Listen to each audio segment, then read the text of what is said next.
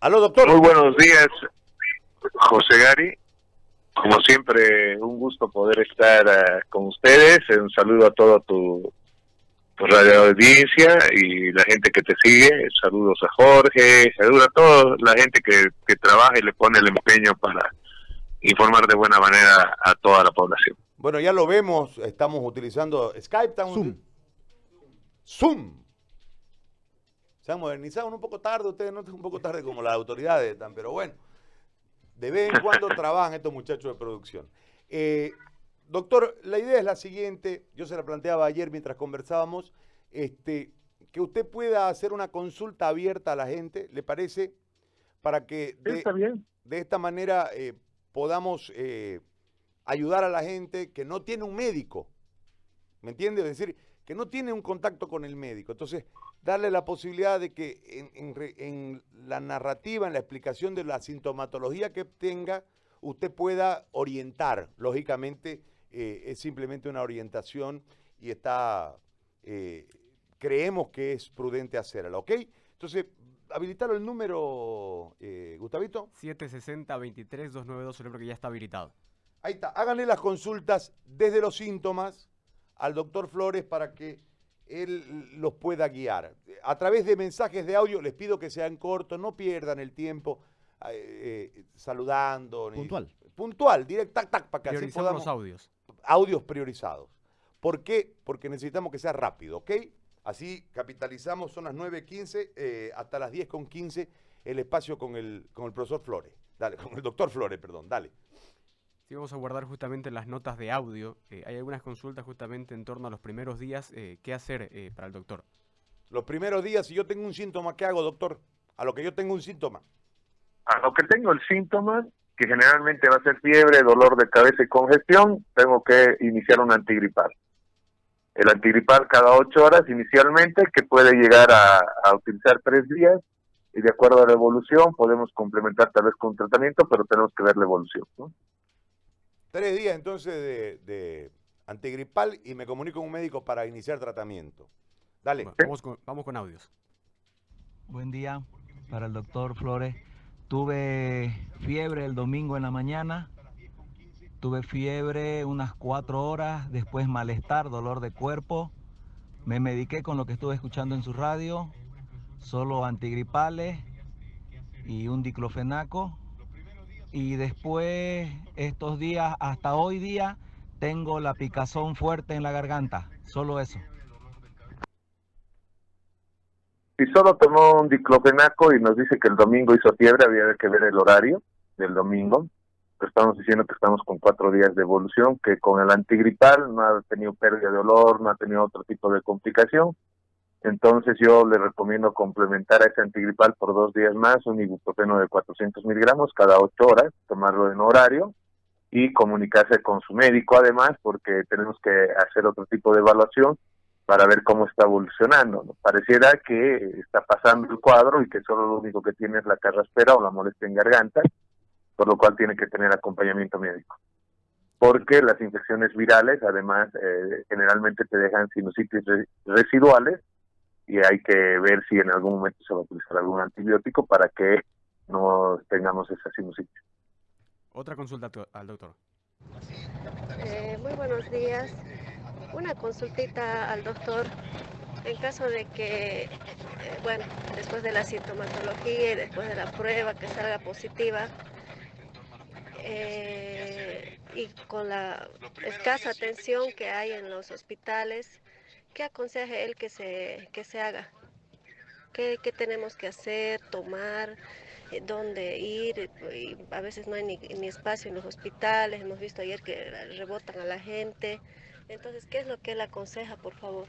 ¿Quedarse en casa, ir? No sé, por favor. Ante la prueba positiva, nosotros tenemos que, lo primero que tenemos que pensar es que yo puedo contagiar.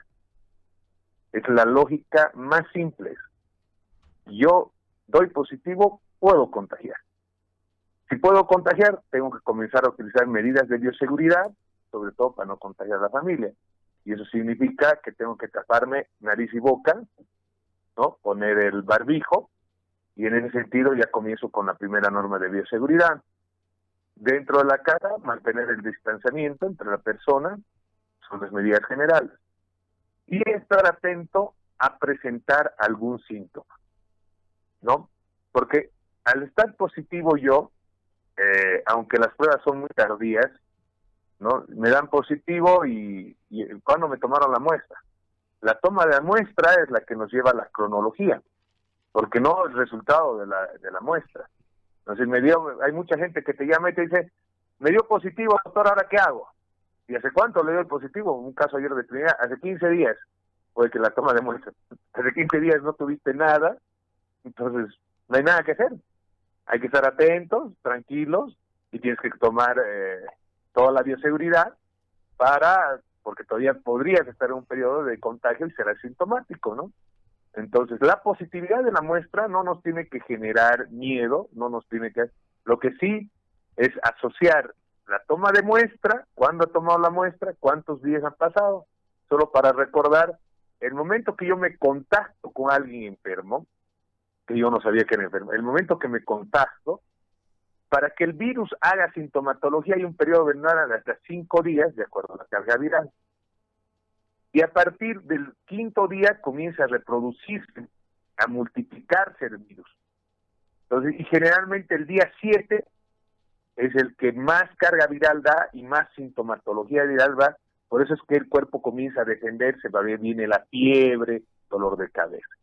Entonces, si no hay eso, y me tomaron la prueba hace una semana atrás, póngase, y estoy en el día 7 y no he tenido nada, pues no hay nada que hacer, hay que prepararse, normas de bioseguridad para tratar de evitar el contagio eh, en casa y, si hay contagio que sea con carga viral baja. Y la única manera de bajar la carga viral en ese momento es el, el de utilizar medios de bioseguridad.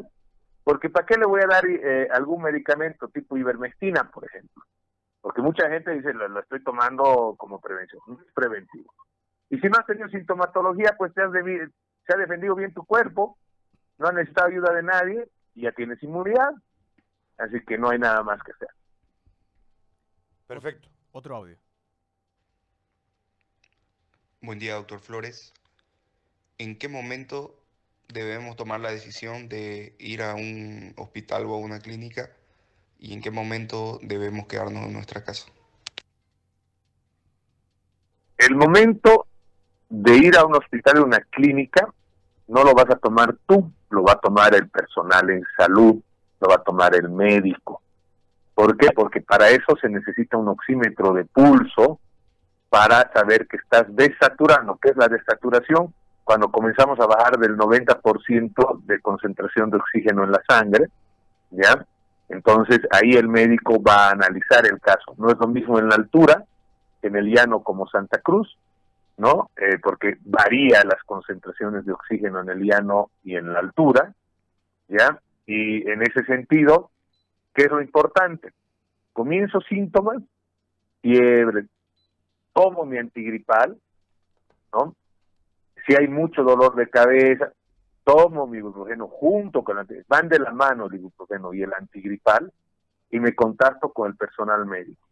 Entonces ahí él te va a hacer preguntas sobre el tema si has tomado, qué tipo de antiinflamatorio has tomado, cada cuánto lo estás tomando, si has tenido la fiebre, si estás con febrícula, algo que es claro, 38 grados recién es fiebre, mucha gente dice, tengo 37.2, 3, 4, 5, eso es febrícula. Y hasta el ejercicio te puede elevar a esa temperatura.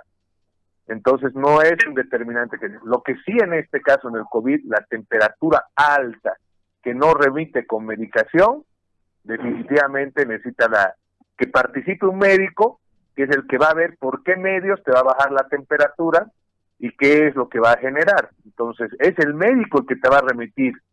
Y lo importante ahí, solo para recalcar, lo importante es que eh, hablen a tiempo, no sean muy valientes, no sean tan machos de aguantarse, ¿no?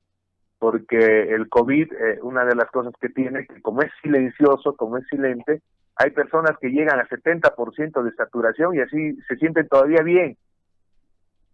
Entonces, cuando ya no respiran, ya es tarde. Cuando ya no respiran, hasta llegar al hospital, te vas a quedar en la ambulancia, te vas a quedar en la camilla porque el, el estadio 3 es muy rápido, es en horas. Entonces, importante concientizar de llama a un amigo, a un personal de salud, comunícate y sobre todo yo pienso que en Trinidad y Santa Cruz, porque es diferente en la cronología de datos, en Trinidad y Santa Cruz, hoy ante la sintomatología tenemos que pensar que es un COVID y comenzar el tratamiento temprano y comunicarme con mi personal de salud y confirmar si es COVID o no. Si no es COVID, lo, lo traté. Perdón un minuto. Eh, eh, también deben haber preguntas en el Facebook, ¿no? ¿Sí? Está bien, mientras tanto vamos a la otra pregunta mientras reaccionan nuestra gente miro, miro, producción. Vamos a otro audio.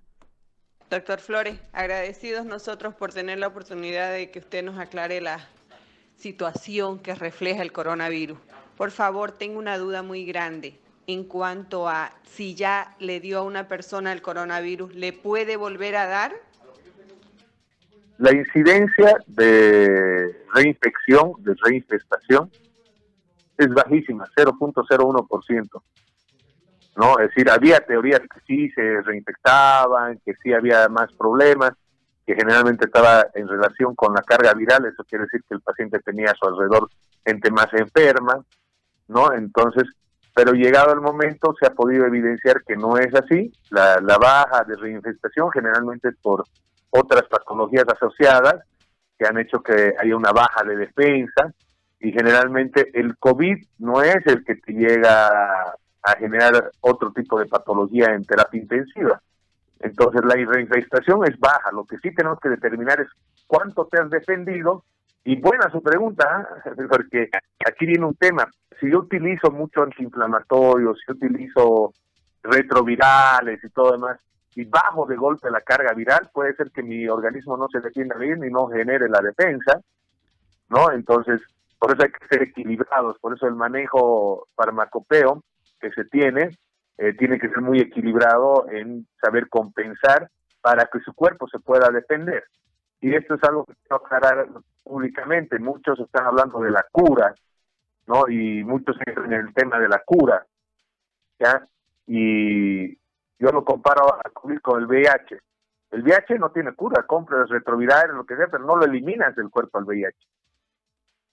En cuanto al COVID, lo eliminas del cuerpo. El COVID desaparece del cuerpo, ¿no? Entonces, el COVID sí se puede llegar a contener y sí se puede llegar a curar con un tratamiento sintomatológico. Que no tenga un medicamento específico para que lo mate a él, no, no hay un medicamento específico que lo mate. Porque quien termina matándolo al COVID es el cuerpo humano. El ser humano es el que lo mata al COVID.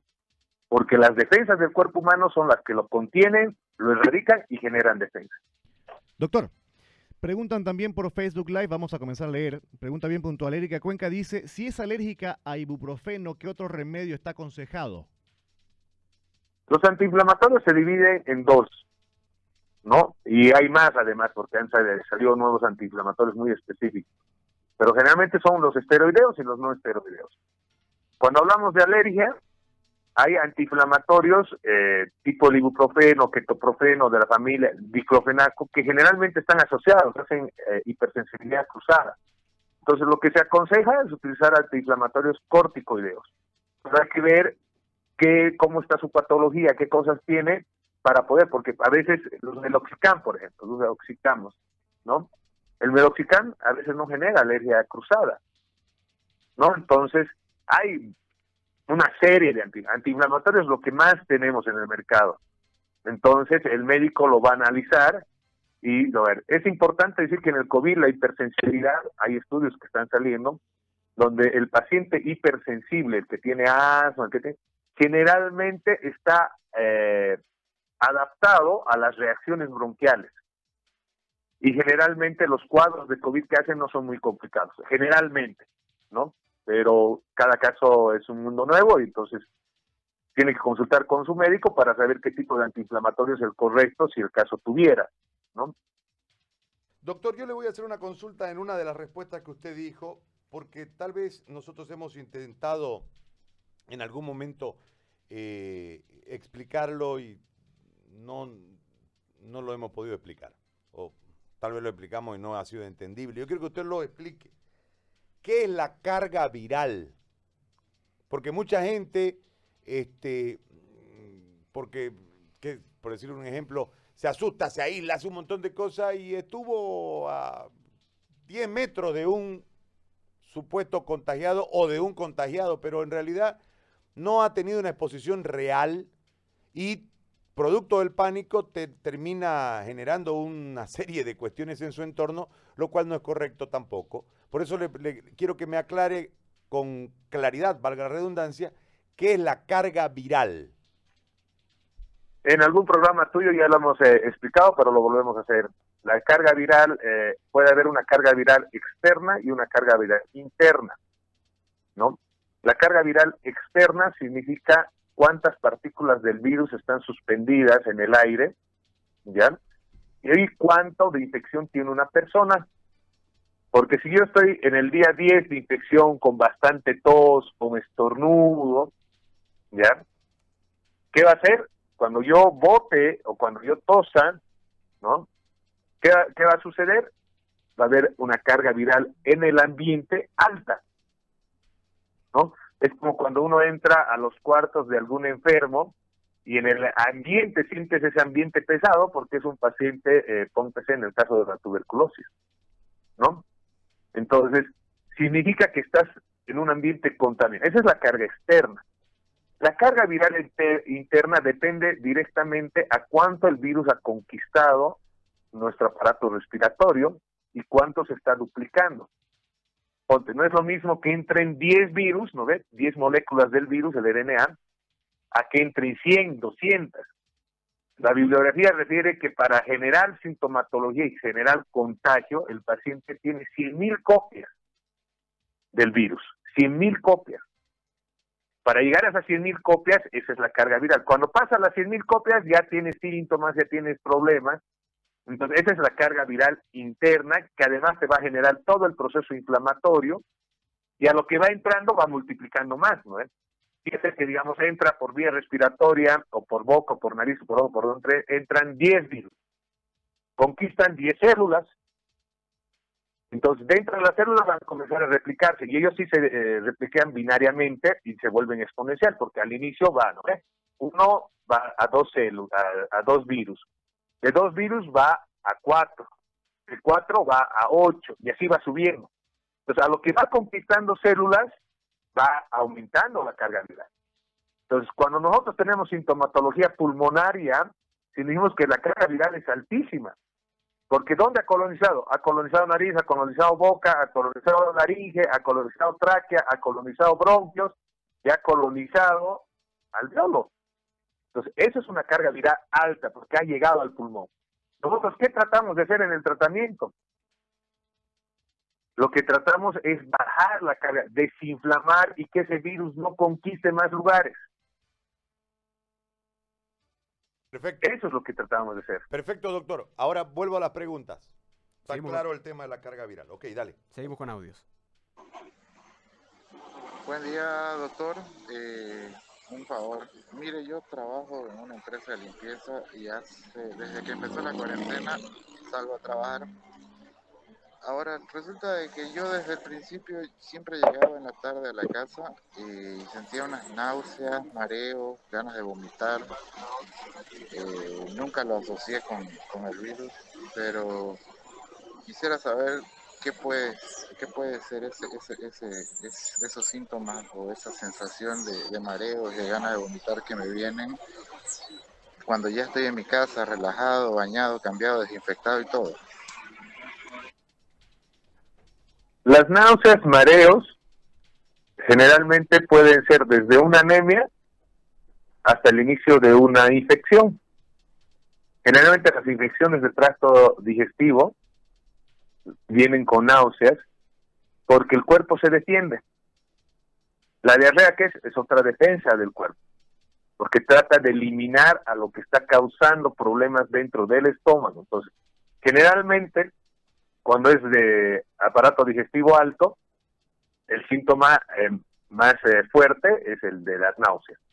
Y cuando es de digestivo bajo, generalmente la diarrea pero el mareo, por ejemplo, puede salir de una, de, una anemia, Y el mareo también, en, el COVID se, se, tiene el mareo. En el COVID, por ejemplo, el tema de la dinamia, que para ustedes significa la debilidad generalizada, el cansancio, no tengo ganas de hacer nada, es muy importante en el COVID. Hasta el periodo de convalecencia de los pacientes COVID positivos que han desarrollado la enfermedad, pero que no han pasado a un nivel 3, eh, es muy es muy considerable el, la astenia, la, el desgano que tiene la persona. Es muy considerable. Pero el mareo y náusea como tal hay que asociar a otras cosas, por lo cual hay que comunicarse al médico, porque él va a comenzar a, preguntarte, ¿no? De tienes carraspera, dolor de cabeza, porque si no, solo tengo náuseas, hasta cuando uno hace ejercicio tiene náuseas, digamos, exageras en el ejercicio, te vas a la glicemia y te da náuseas, te da mareo, ¿no? Entonces, así como náuseas y mareo, mucho, puede ser varias cosas, pero quien te va a llevar a, lo puntual es el médico. Preguntaban también por eh, Facebook, eh, en Santa Cruz de la Sierra, ¿cuál sería la concentración de oxígeno? En Santa Cruz de la Sierra, como casi está a nivel del mar, aproximadamente tienen que saturar 96-97%. En los llanos se satura así. En la altura, el promedio de saturación está entre 92 y 93%. No, eso es por eh, el tema de la presión atmosférica y por la ley de, de Boyle y Mariot, se llama, ¿no? En el caso de... Por el tema de la presión. Doctor, en el caso de Santa Cruz, ¿a partir de qué porcentaje tendría que considerarse preocupante? Cuando comienzan a saturar 90%, 91%, te tiene que preocupar. ¿no? Es decir, te tiene que preocupar porque hasta ahí estás revisando qué está pasando, es más cardíaco, es más pulmonar, hay que verlo integralmente. Pero de 80 a 90, vos ya está, ya se te prendió la, luz roja porque está afectando la vía respiratoria y el virus está afectando el pulmón. Entonces ya ya te asusta, ¿no? Es decir, un paciente entre 80 y 90 ya estás pensando que lo vas a internar porque tienes que hacer los controles eh, periódicos. Ahí la, clasificación te, pone clara, sobre todo los alemanes, te dice, bajo 90, poco rojo, está en estadio 2. ¿no? Es decir, por eso tan importante el oxímetro de pulso, porque el oxímetro te va a determinar cuánto está saturando. Yo tengo muchos pacientes en Trinidad que ya tienen el oxímetro, en Santa Cruz lo propio, y te van dando relatos, dicen, mira, está tantos, está pues ya cuando dices, el paciente dice, tengo 87 de saturación, ya te asusta, porque es casi seguro que está en un estadio 2. Bien, vamos, vamos a acelerar el tema de las preguntas porque hay muchísimas, muchísimas, muchísimas consultas, Gustavo. Sí, otro audio. Y la otra pregunta es eh, referente a la carga viral. ¿Por qué algunas personas eh, sin enfermedad de base, sin, sin otro problema, les afecta más el, virus? Ya está. Eh, la carga viral ya la explicó con todo el el, marco correspondiente para no perder el tiempo con esa respuesta. Dale. Otro. Doctor, buenos días. Quería hacer una consulta. Anoche sentí falta de oxígeno y me fatigué un poco y me, tuve, tuve miedo a eso a las 2, 3 de la mañana, pero ya en la mañana se me pasó. Puede ser que haya algún problema con el COVID o simplemente fue algún otro, tal vez por ingesta de alimentación o alimentaria, no sé puede ser otro porque había comido demasiado también. Eh, esa consultita, doctor, gracias, muy amable. En realidad puede ser varias cosas, ¿no? Porque al final usted le pone la salsita y dice, comí demasiado. Y generalmente hay personas que al comer en la noche tienen reflujo y el reflujo puede irritar la, el nivel faríngeo y puede generarte tos, puede generarte una reacción porque no es normal que, haya reflujo. ¿no? Entonces hay que estar atentos a lo que a, a, los síntomas que tiene y si desarrolla más síntomas hay que tomarlo en cuenta. Lo del tema de la carga viral, eh, José Gary, lo que hacía referencia a la persona que podido captar algo, es decir, el tema de las personas. Hay personas que se contagian, hay personas que no, hay un tema genético.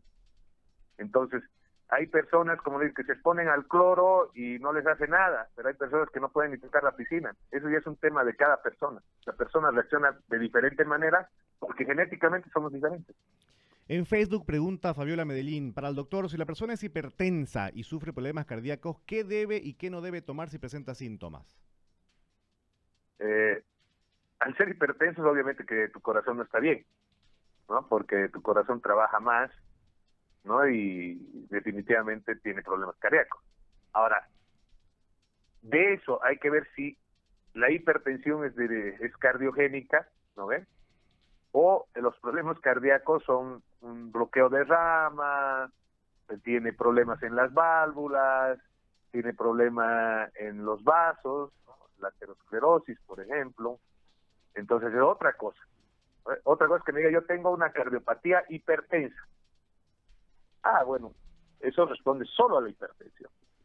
Entonces, en la hipertensión yo valoro eh, el medicamento y porque el antigripal tiene la pseudoefedrina y la pseudoefedrina puede subir la presión. Entonces hay que preguntar si antes tomó antigripal y cómo le iba con el antigripal.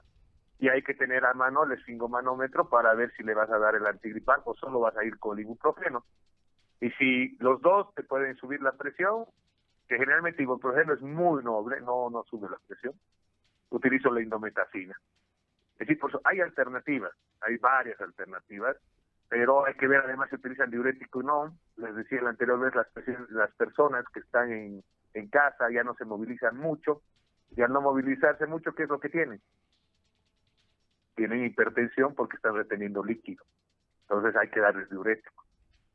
¿No? Hay diferentes eh, líneas para el tema de retención de líquido y la hipertensión. Entonces, si la hipertensión está bien tratada, si la diabetes está bien controlada, está bien manejable, yo puedo eh, ver qué medicamentos puedo meterlos tranquilamente sin causarle complicaciones al paciente.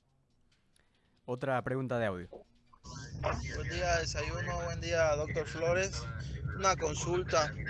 Eh, doctor, yo sé que está mal automedicarse sin saber lo que uno tiene, si es resfrío, si es COVID, si es influenza.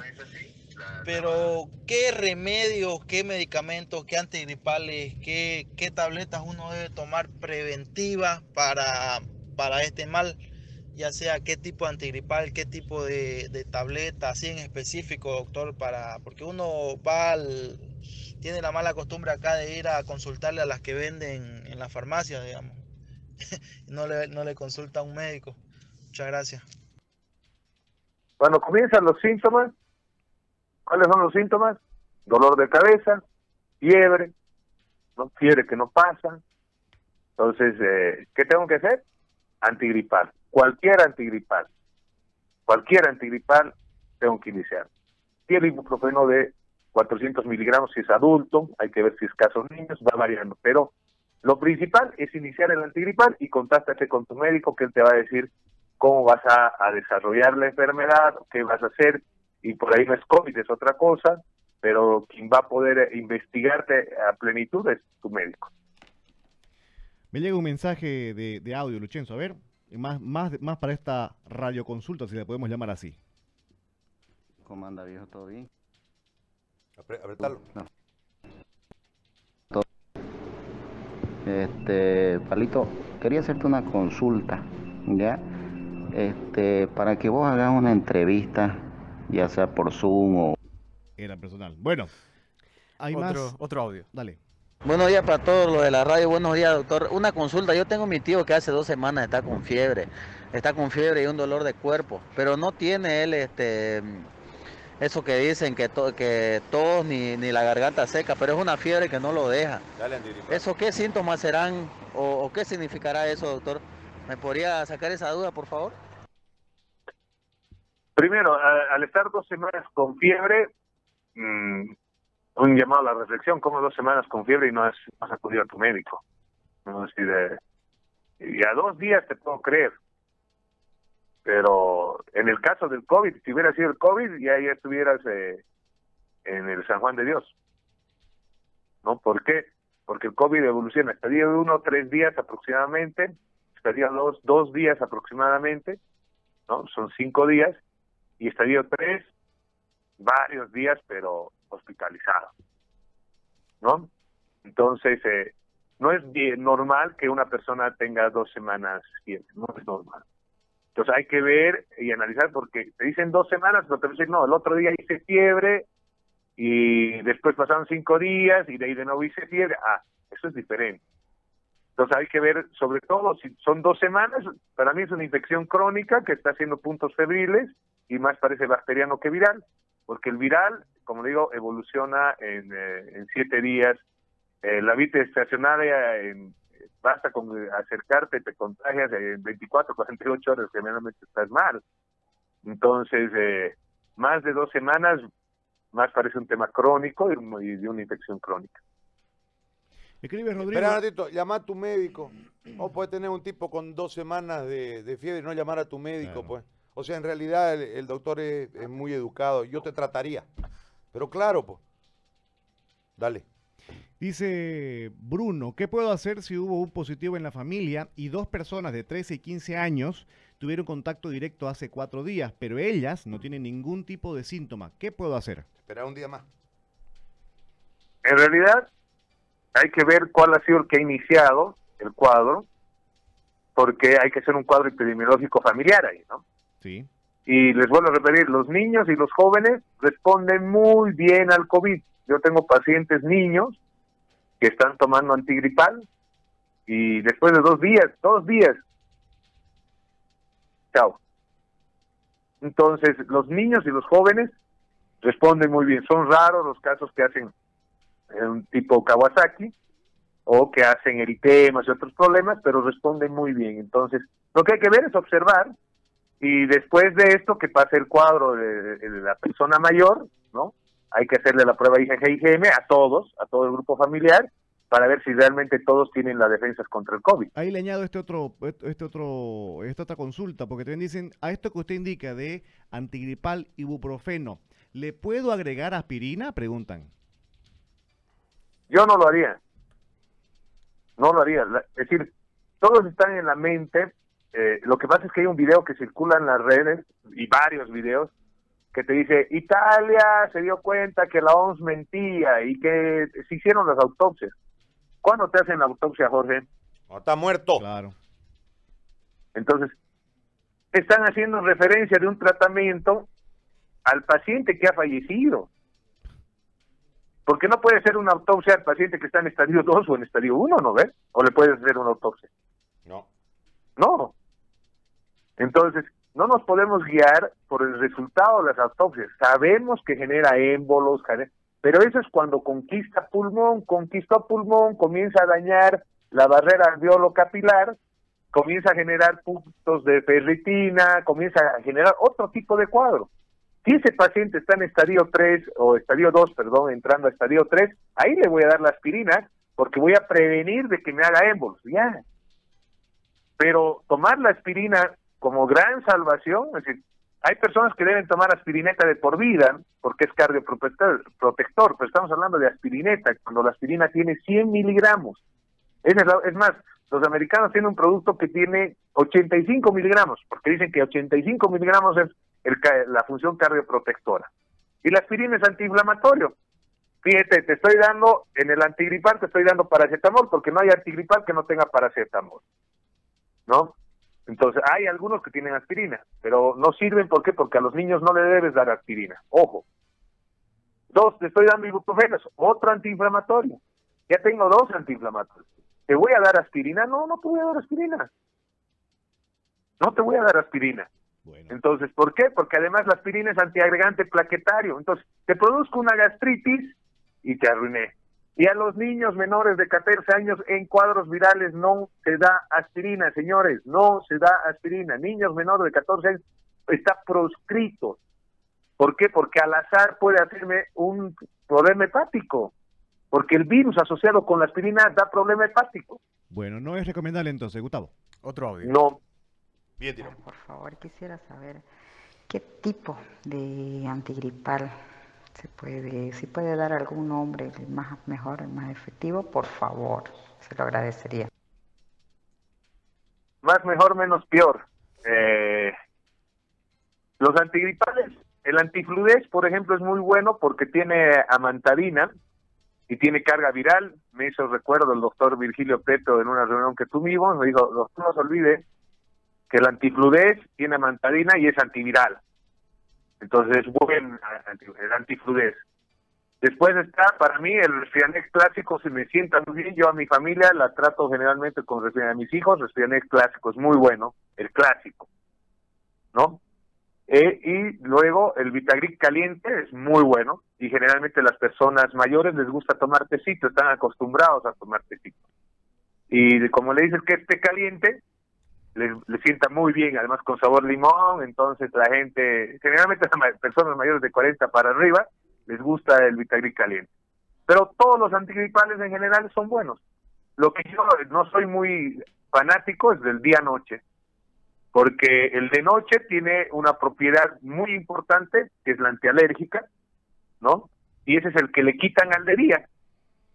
Y te venden el medicamento al mismo precio. Porque bien sería que digan el de día y es más barato. No, entonces definitivamente yo no estoy de acuerdo con los antigripales día y noche. Más consultas en esta radioconsulta. Dice Vilinca Céspedes en el Facebook. Una pregunta dice, ¿qué tan fidedigno es el test del vinagre? ¿Les pasa a todos o no? Es un referente el test de vinagre. Es un referente. ¿Por qué? Porque hacer ácido no es. Nosotros recibimos ese olor y lo impactamos el olor. ¿Ya? pero pues puede ser el test del perfume, test de olores fuertes, aproximarte a un lugar para saber dónde, yo le he dicho, fácil en el tema de la comida, ¿no? Uno sabe cuándo están cocinando, cuándo llegó la hora de almuerzo, porque sientes. Entonces, hay que sentir, no hay que confundir la congestión con la pérdida de olor, porque ¿qué es lo que pasa? Si mi nariz está tapada, obviamente no voy a oler bien. Y eso es porque estoy congestionado y una gripe normal te puede dar eso. Entonces ahí es donde entra la mano de utilizar perfumes, olores fuertes que no los percibes.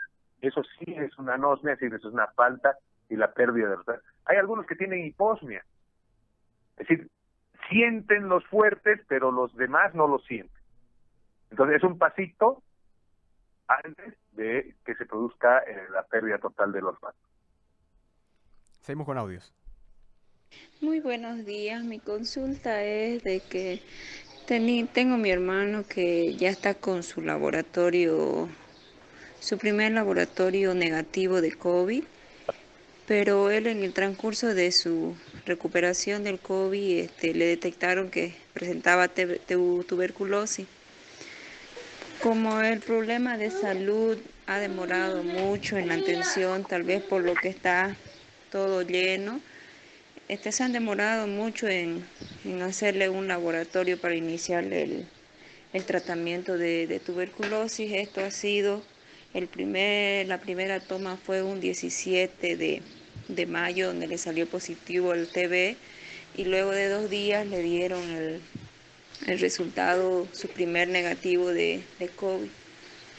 No le han iniciado aún todavía el tratamiento, pero ya mi hermano refiere que presenta ya flemas con, con sangre y ahora amaneció con dolor de, estómago y la fiebre no le pasa, siempre le da la fiebre por la mañana y, y por la tarde. Quería que el doctor me podría explicar el estado de mi hermano porque uno pregunta en el hospital donde él está, en el centro de aislamiento y y le dicen y nos dicen que falta un laboratorio en sangre para iniciarle la tuberculosis, pero él presenta sigue la, esos síntomas. Esa era mi duda. Quería que el doctor me pudiera dar una pequeña explicación sobre eso. Es importante decir que al ser tratado por el profesional médico, obviamente está eh, siendo visto en general el paciente y respeto mucho a los colegas en general. Lo que sí el cuadro que podemos hablar en general es el tema que la tuberculosis está activa, ¿no? Es decir, se ha reactivado la tuberculosis, porque lo que hace en la medicación es tratar de aminorar a la tuberculosis, la, que se hace, los esquemas que se hacen, los esquemas nacionales de tuberculosis. Entonces, el problema actual no es el COVID, ¿no? Pero el COVID lo que puede generarte es bajarte defensas, inmunodeprimirte y generarte problemas en todo a nivel sistémico. Entonces, lo que sí tiene una tuberculosis activa y el personal de salud justamente haciendo todos los tratamientos para ver qué tipo de medicación o qué tipo de tratamiento se va a hacer sin afectarlo tanto, porque en este momento su, su pariente es un paciente delicado que ha vencido al COVID, pero que la tuberculosis le está, le está pasando factura, ¿no? Más preguntas en esta radioconsulta en el Facebook. Dice Ariel Solís, doctor, para una persona embarazada, ¿qué puede tomar si presenta síntomas? Una persona embarazada, eh, el embarazo es fisiológico, ¿no? Y hay que ver qué tipo de síntomas presenta. Pero en la embarazada hay que tomar en cuenta también el tema de cuánto tiempo de embarazo tiene, ¿no? Porque no es lo mismo estar dentro del primer trimestre, estar en el segundo trimestre y el final del trimestre, ¿no? ¿Por qué? Porque en el primer trimestre se forma todo, todo. ¿No? Y, ahí es donde tengo que proscribir varios, eh, varias recetas, es decir, no puedo dar nada porque puedo alterar al niño, al bebé, al que viene, al feto. ¿no?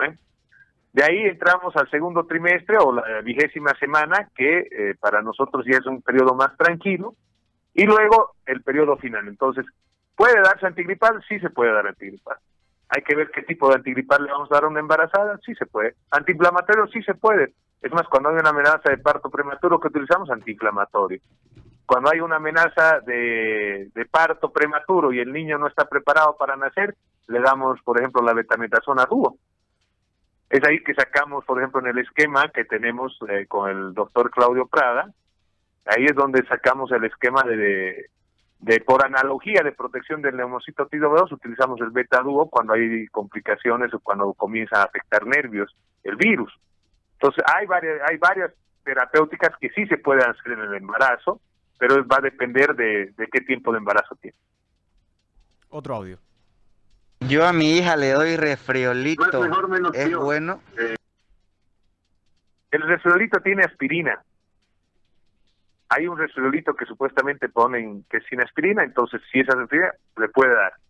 Pero si es el resfriolito que tiene aspirina, no. Fíjese, pues cuando uno toma un medicamento, no se vaya por el nombre. Es más, salió la ley en Bolivia de que todos los medicamentos tienen que ser genéricos.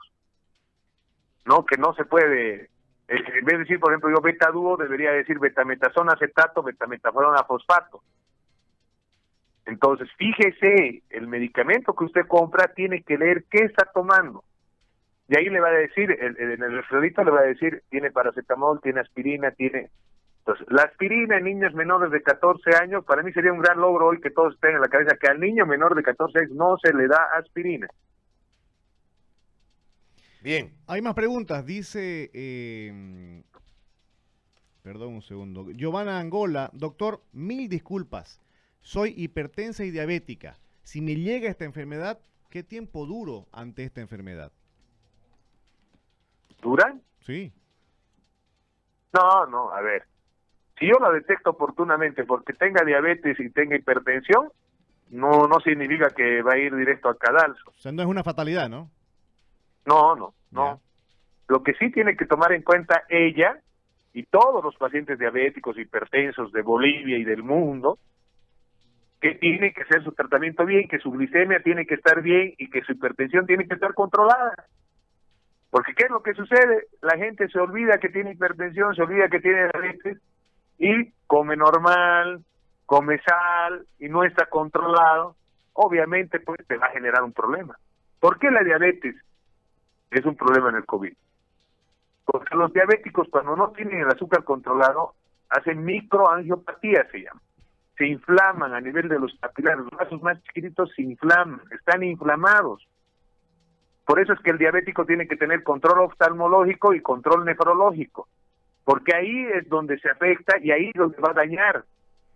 Entonces la gente tiene que acostumbrarse a no andar por la calle con su problema diabético sin que esté bien tratado, sin que esté bien controlado. Si está bien controlado su diabetes, va a pasar como un resfrío, vamos a hacer el tratamiento oportuno y le voy a poder dar un montón de medicamentos. Es decir, voy a poder tener una gama de medicamentos. Pero si no está bien controlada, no está bien tratada, ahí estoy fregado. Porque no voy a poder darle muchos medicamentos, por ejemplo, corticoides no voy a poder darle. Entonces ya me arruiné. Es decir, ya se vuelve mi espectro de tratamiento muy pequeño, entonces ahí sí va a tener complicaciones. Otro audio.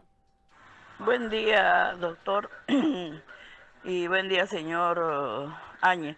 Escúcheme, yo creo, o mejor dicho, este, tengo entendido, si no estoy equivocada, que los resultados que dan ahora, todos los días, es muestras tomadas de hace 3, 4 días atrás y los dan como si fueran del día.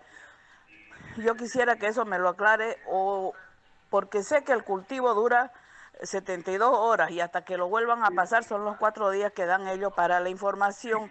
Ahora, la prueba rápida, que es el PCR, es la que da falsos resultados y, o falsos positivos y eso es lo que yo creo que nos están informando. Yo quisiera que el señor periodista o usted, doctor, este, nos aclaren si los resultados que están dando son de muestra tomada anteriormente con, con cultivo como se tiene que hacer o son hechos con PCR. Gracias. El Ministerio de Salud, ¿no? Es el que reporta todos los días y es el único canal válido de donde podemos nosotros inferir estadísticamente. Nosotros no podemos inferir de cualquier otro lugar porque no es el canal legal correcto, ¿ya? Entonces, la prueba que se hace en el CENETROP y todos los laboratorios autorizados son de PCR en tiempo real, ¿ya? Que es la reacción cadena de la polimerasa en tiempo real, ¿ya? Entonces, sí es específico y sí es sensible el método. El método es, funciona muy bien. Con esto le digo que es comparable cuando nosotros hacemos la prueba de paternidad. ¿Ya? Es igualito. Por eso se hace con un hisopo porque busca una célula y busca la célula que lo tiene adentro al virus. Lo sacamos, se destruye todo ese envoltorio y se busca el RNA del virus. Esa es la PCR en tiempo real. Lo busca el virus.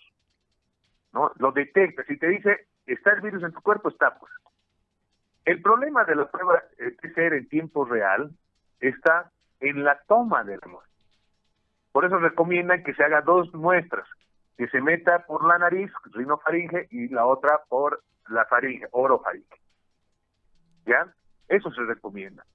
Pero dése cuenta que hay mucho miedo en el personal de salud, en la gente. Por eso le digo que el miedo no es lo más aconsejable en todo nuestro comportamiento.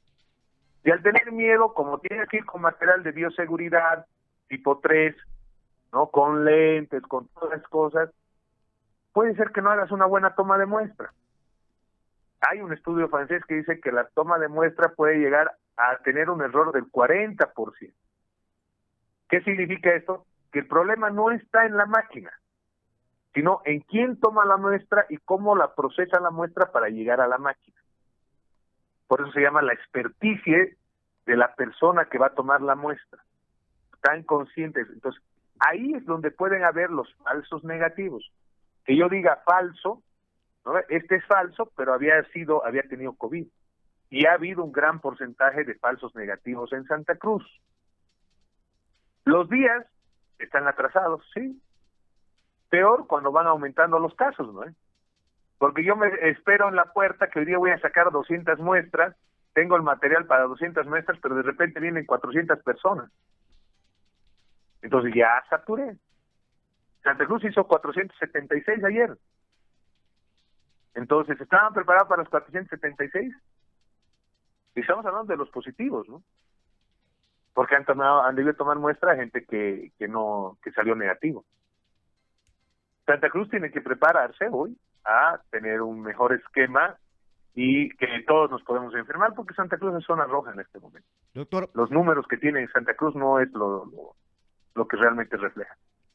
Más preguntas, esta vez en el Facebook. Lobo Andreu dice, buen día doctor, ¿qué opinas sobre el MMS? MMS, el dióxido de cloro, o también conocido como el DMS, DMS, ¿no? Eh, lo utilizan mucho en Colombia, lo han utilizado en Colombia, Estados Unidos está proscrito, hay estudios eh, que supuestamente lo bajan de la red.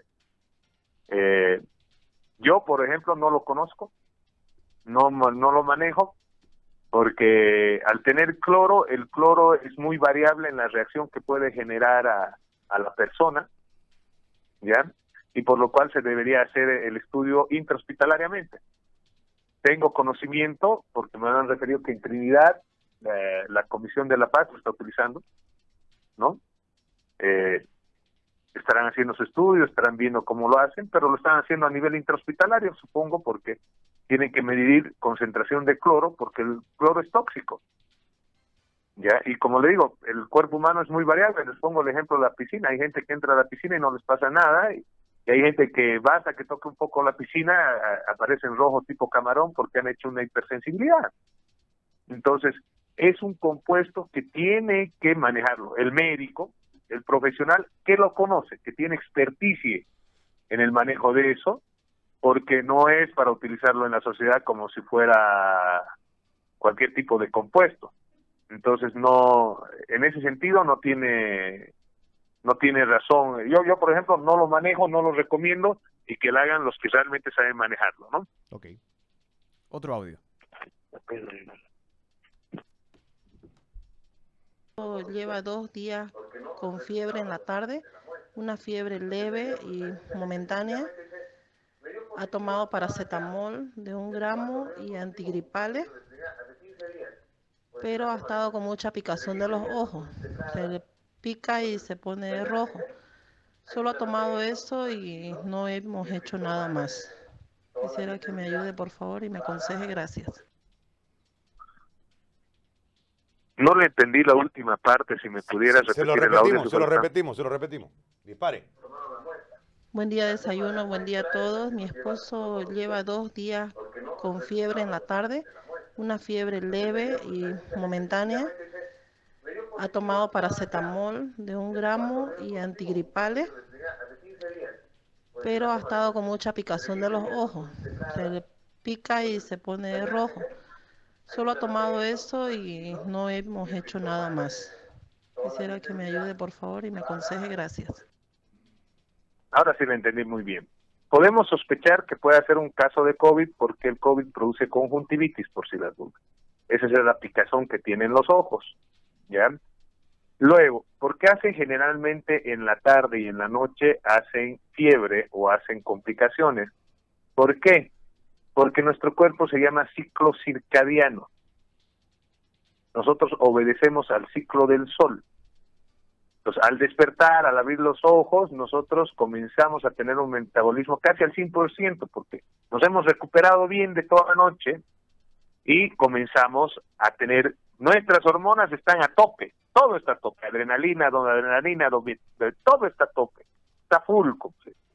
Hemos cargado el tanque, se puede decir. Entonces, durante el día mucho no, no le presto atención porque estoy en otras cosas, mi adrenalina todo está funcionando bien a lo que va bajando mis hormonas, va bajando pues todo. Va hasta la glicemia. Por eso es que nos alimentamos al mediodía. Entonces, obviamente voy a tener una un problema de fiebre. Obviamente. ¿No? Voy a tener dolor de cabeza y la mayoría de la gente te dice eso, en la noche me viene todo, me he tenido una noche de perros. ¿Pero por qué? Porque justamente es donde el virus comienza a sacarnos la mugre, ¿no? Porque no estamos al 100%. En el caso de su esposo y a toda la población es importante lo que destaca la señora, tomo para la fiebre el paracetamol y lo dejo tomar. No, no, no. Señores, el tratamiento es cada ocho horas, si es paracetamol, si es diclofenaco, cada 12 horas, cada medicamento tiene su... Entonces, si yo ya comencé con fiebre, entonces, ¿qué tengo que tomar? El antigripal, cada ocho horas más que tiene conjuntivitis, tiene que tomarlo cada ocho horas. Y si esa fiebre está volviendo, digamos, tomo paracetamol, reemplácelo el paracetamol por el ibuprofeno, porque le estoy dando paracetamol en el antigripal. Entonces, reemplace el paracetamol con el ibuprofeno cada ocho horas. Y contáctese con su médico, porque esa conjuntivitis, que puede ser viral, también puede ser otra cosa.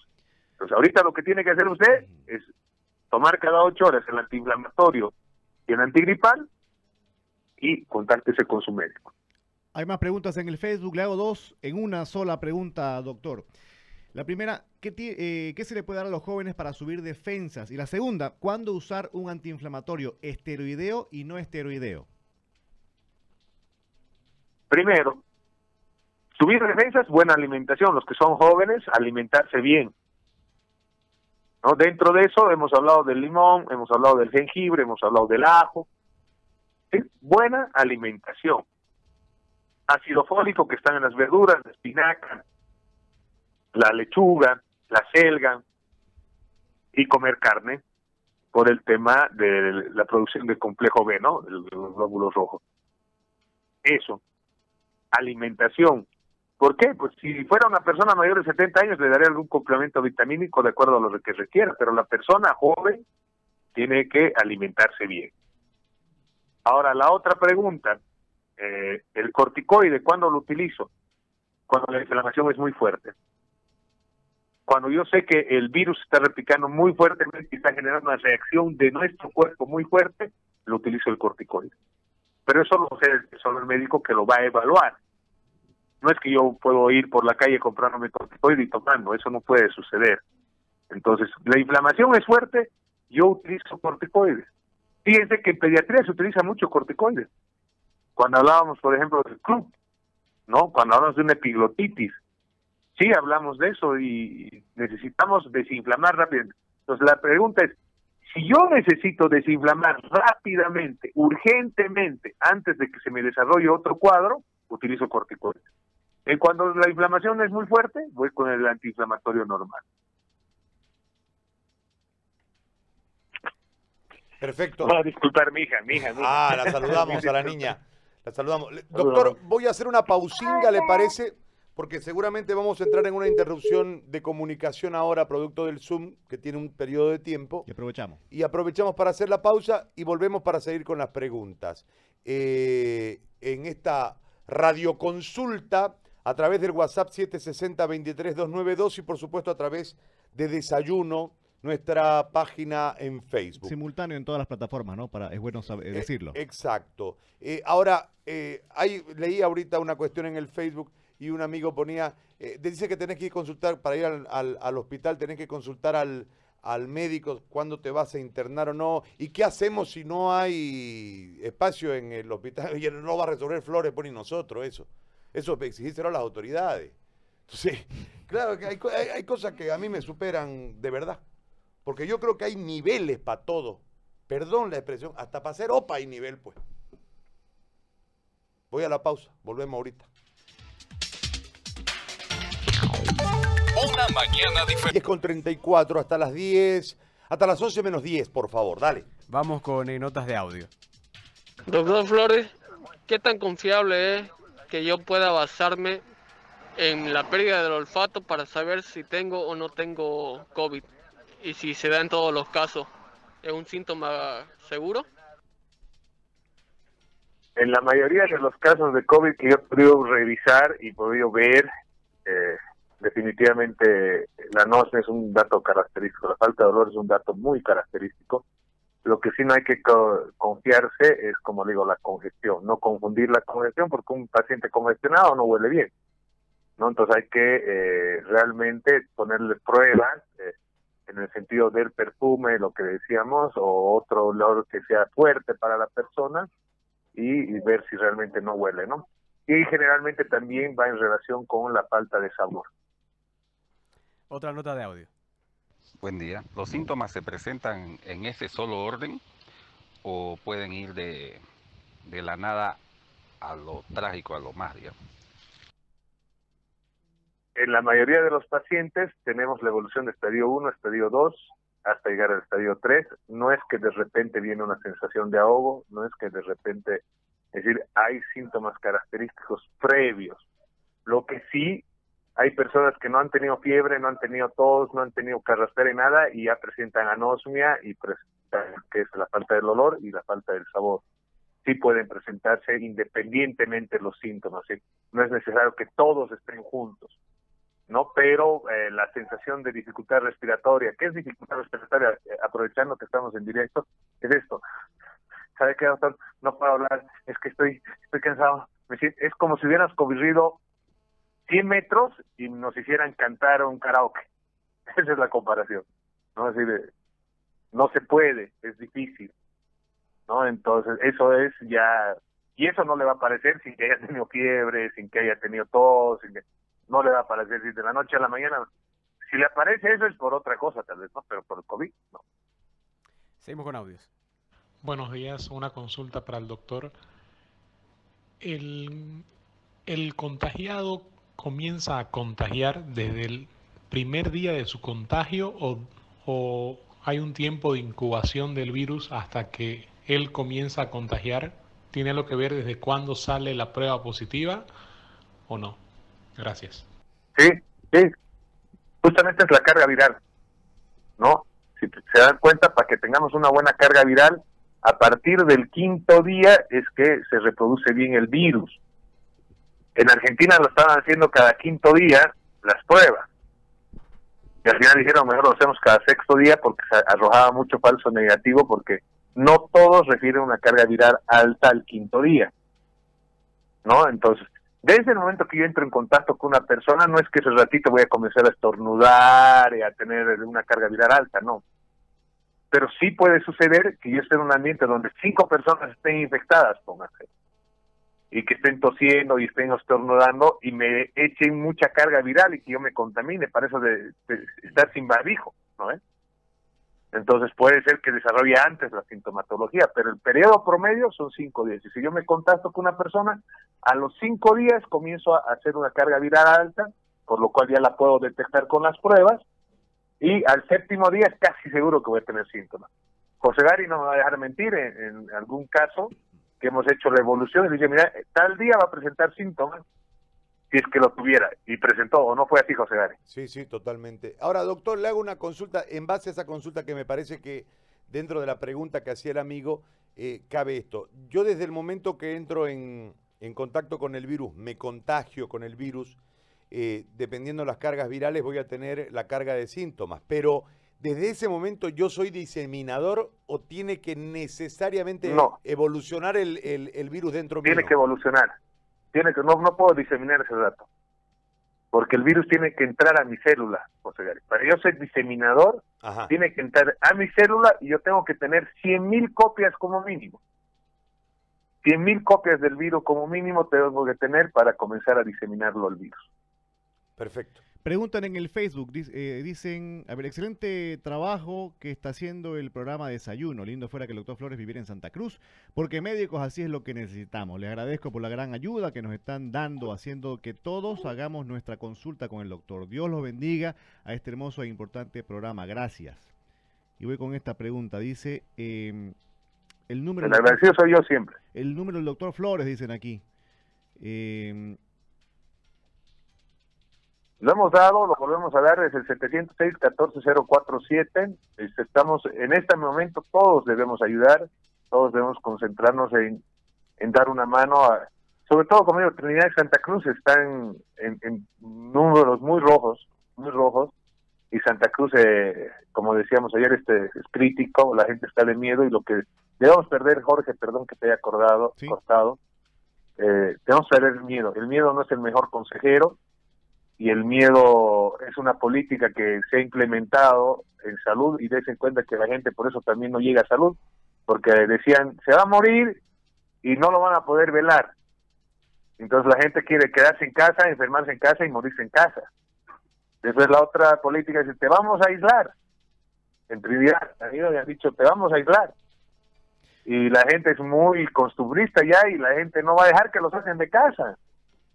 Entonces, pienso que la comunicación de miedo no es la que deberíamos llegar a coordinar con la gente y la gente que se contraiga, que sea, que se empodere de que eh, va a salir de esto, vamos a salir. Yo lo vuelvo a decir, no lo hagamos tan dramático, así tan grande, pero solo el 20% va a tener síntomas y de eso complicaciones que puede llegar a muerte va a ser el 1%, así que podemos salir, pero tenemos que estar bien informados y tenemos que participar todos. Muchos piden su, su número, doctor, ¿tiene problema en darlo?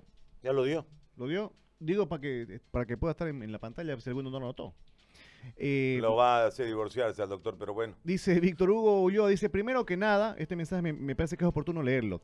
Primero que nada, darle la gracia al doctor, ya que yo tras que empecé con los síntomas lo llamé y me ayudó. Gracias a Dios estoy mucho mejor. No encuentro consulta, solamente agradecimientos y pedidos de su número. Gracias por agradecer. Dale. Otro audio. Buen día. Quisiera consultarle al doctor Flores. Lo que pasa es que tengo un dolor de cabeza hace un mes y un dolor de garganta ya hace como una semana, más o menos una picazón en la garganta, pero no he tenido fiebre ni dolor de cuerpo y me he estado tratando con antigripal solo antiripal. Esa es la consulta para el doctor.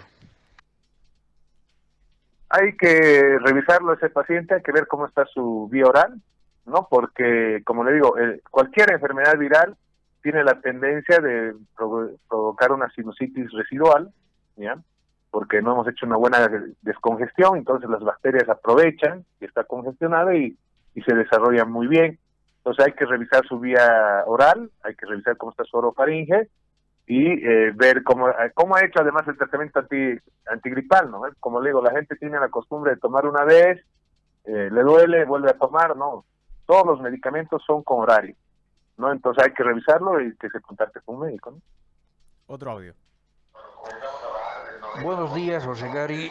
Doctor Flores, ¿puede dejar por favor su, su número de, de celular? A veces es necesario llamarle por si en caso si hay algo positivo, nos da o algún pariente, por favor puede dejar su número. Gracias. Yo no hemos dejado.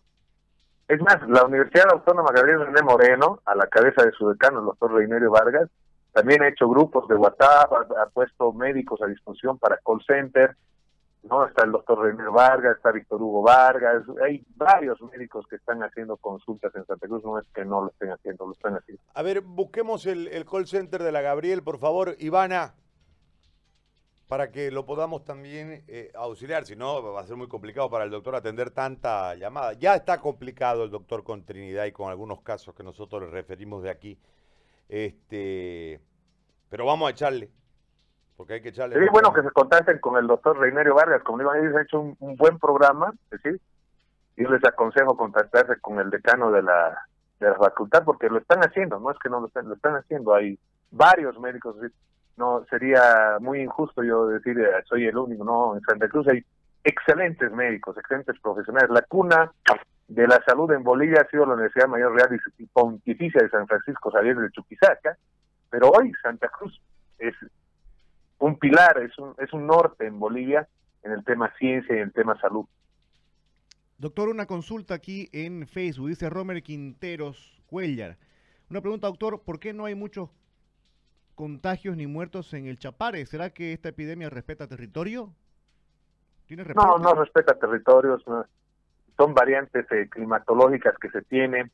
Eh, yo tengo en la altura, he tenido pacientes, ¿no? Eh, y no es que la diferencia es cómo se disemina el virus, cómo se, se va a diseminar el virus.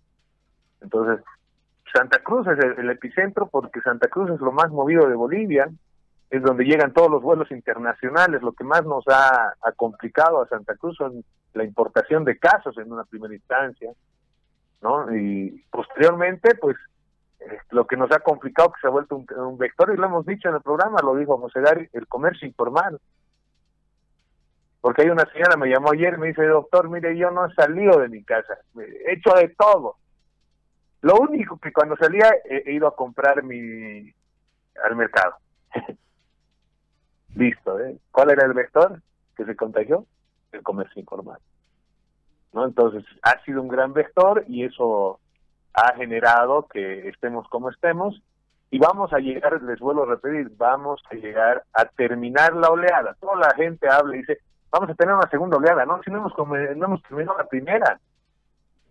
Estamos subiendo, la ola está viniendo. Recién va a llegar el, eh, la ola, recién va a llegar. ¿Y cuándo va a llegar esa oleada? Va a llegar cuando se levante la cuarentena. Ahí va a llegar la oleada.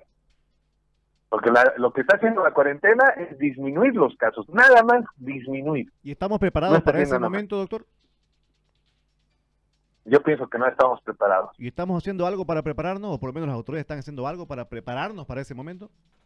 Yo lo he escuchado a José Gary y me, me parece que están trabajando en el primer nivel y están eh, tratando de llegar a la casa, porque ahorita para contener esto es el trabajo casa por casa. Ahorita para contener esto es la detección temprana de los casos. Porque después ya está saturado el sistema de salud. Ayer hablaban con un colega que no lo puedo decir por ética en este momento, por respeto a él, a su privacidad. Ayer eh, hablamos con un colega de casos, hablamos de casos de Trinidad. Fíjense que Trinidad solo tiene un hemodializador para los pacientes que están en terapia intensiva. Y él, con este colega que hablamos, se puso muy triste porque es frustrante, te, te, enseñan para salvar vidas y tuvo que decidir y tuvo que tener pacientes en domicilio porque no puede derivar, ya no hay dónde derivar, ya no hay dónde llevar a, a pacientes para terapia intensiva. Entonces, en Santa Cruz estamos comenzando a decidir quién vive y quién muere. Vamos a comenzar, estamos así. Una pregunta más, doctor, dice la señora Rosario Centellas. Mi marido lleva tres días con temperatura entre 36 y 38 y medio. Solo está con paracetamol de un gramo y lleva un poco de punzadas en la cabeza. Otros síntomas no tiene. Puede distinguir olores. ¿Será COVID? Puede ser una, una infección viral estacionaria, puede ser un H1N1, ¿no? puede ser un hemófilus o puede ser COVID. Lo que sí tiene que hacer es decir, ella dice que tiene temperaturas entre 36 y 38. Les he dicho, 38 es fiebre, ¿ya? Porque la temperatura promedio es 36.5. Hasta 37.2 es normal. De 37.2 a 37.9 se llama febrícula. Es más, muchos ya no olviden ese término porque dicen, ya puede, cualquier cosa te puede provocar esa febrícula. Pero ya te, suenan campanas. Cuando hay febrícula suenan campanas de que ese paciente va a hacer fiebre. Pasó los 38, está en fiebre, 38 algo, y fiebre alta son las 39, hay pacientes que pueden llegar a 40, hay, gente que con 39 grados convulsiona por su entonces, esas son las alarmas, hay que hacer el tratamiento cada ocho horas, ¿no? Yo qué les recomiendo, pues esas punzadas, todo lo demás, les recomiendo haga antigripal y ibuprofeno cada ocho horas y veamos cómo evoluciona. Bueno, más consultas. No, ya doctor, quería hacer una consulta. Uno puede, puede ser, ¿cómo se llama? Sintomático, no presentar fiebre, pero puede presentar dolor de pecho y de espalda después de 10 días. Puede. Esa es mi consulta. Si uno Puede. no necesariamente no tiene que presentar fiebre, puedo presentar yo dolor de pecho y de espalda. Y... Está bien. Puede. El, paciente, eh, el periodo que yo, yo lo veo bien raro en el, COVID y yo creo que después la biología lo va a hablar también en su momento. El paciente es muy convaleciente. La mayoría de las placas que tengo de Trinidad, las placas radiográficas, presentan una reacción bronquial. Eso significa que ha generado una buena inflamación a nivel de los bronquios, ¿no? que ha dejado marca. Entonces, la recuperación no es tan dinámica como un resfrío común. Por eso la astenia, la dinámica, y cuando uno se tiene con desgano, con problemas, es una característica. Entonces, puede haber eh, pasado el COVID y no te diste cuenta, lo respondiste bien. Existen picos febriles en la noche, por eso decíamos que eh, hay que ver si mojamos el pijama o si mojamos la almohada, porque puedes hacer picos febriles en la noche y no te diste cuenta. Levantas, haces todas tus cosas, vuelves a dormir y, y después puedes haber pasado el COVID. Entonces hay que mejorar, eh, sobre todo la reactividad bronquial que genera en las placas, ¿no? que es impresionante lo que realiza el COVID. Y ayer discutía con una doctora, la doctora Elizabeth eh, de Trinidad, ¿no? Eh, que es médica internista y está haciendo su ASO, y increíble que el lado derecho presente reacción bronquial. Bastantes pacientes con reacción bronquial. Ok, doctor, llegamos al tiempo. Yo le agradezco por la deferencia, por la vocación y por prestarse eh, de esta manera pública a que la gente le haga consultas, ir atendiéndolas. Principal escenario, amable amigo. Usted tiene que estar atento a su cuerpo. En el momento que usted tenga un síntoma, se planta un antigripal y llama a un médico. Busca a un médico. Y de ahí para adelante se deja guiar por el médico. El tema es que no lleguemos al sistema de salud. Eso es lo que yo creo particularmente. Porque si nosotros dejamos que el tiempo pase y nos vamos complicando, le vamos a complicar más en este momento el escenario al sistema de salud. Doctor, muy, muy, muy, muy amable. Le agradezco de verdad. El agradecido soy yo, José Gary. Eh, es importante, voy a aprovechar, eh, voy a abusar de ti. Quiero mandar un mensaje a, a mi hijo y a, y a mi hermano. Hoy es su cumpleaños, 28 de mayo. No puedo dejar pasar a la familia porque la familia es lo más importante. Creo que hoy tenemos que concentrarnos en la familia, concentrarnos en las personas de la tercera edad, hacer una detección temprano. Hoy está en, nuestra cancha la pelota, y tenemos que, que, reaccionar oportunamente. Todos, todos ustedes, porque Santa Cruz, como le digo, eh, es el epicentro y no, no, no busquemos un escenario tipo Trinidad, no lo busquemos. Y el miedo no es el mejor consejero. El miedo, no tenga miedo, hable, pregunte, no llegue complicado, no deje que esto se complique porque te madruga. el coronavirus te madruga. Entonces, consulten, no tengan miedo, estamos para ayudar, vamos a ayudar lo que tengamos que ayudar, José Gary. Yo te agradezco, agradezco a todos, a toda tu gente. Todos no se dejen vencer por el miedo. Hoy sabemos que nos vamos a contagiar, pero juntos le vamos a ganar al virus. No nos vamos y vamos a ser inmunes. Lo que digo en Trinidad, José Gary, Trinidad tiene la oportunidad hoy de ser el primer municipio a nivel mundial que va a tener población inmune y que van a volver a la vida normal. ¿Por qué? Porque va a tener gente inmune. Entonces, hagamos que esta crisis se vuelva una gran oportunidad de reencontrarnos como bolivianos, de unirnos como bolivianos, como vecinos, como hermanos, como familia, y venzamos todos al coronavirus, porque el enemigo común es el coronavirus. Chao, doctor, muy amable, muchas gracias por el tiempo. Le mando un abrazo, salúdeme a su hermano y a su hijo que están de cumpleaños. me, me debe el salpicón. Le agradezco muchísimo. Ahí está el doctor Flores.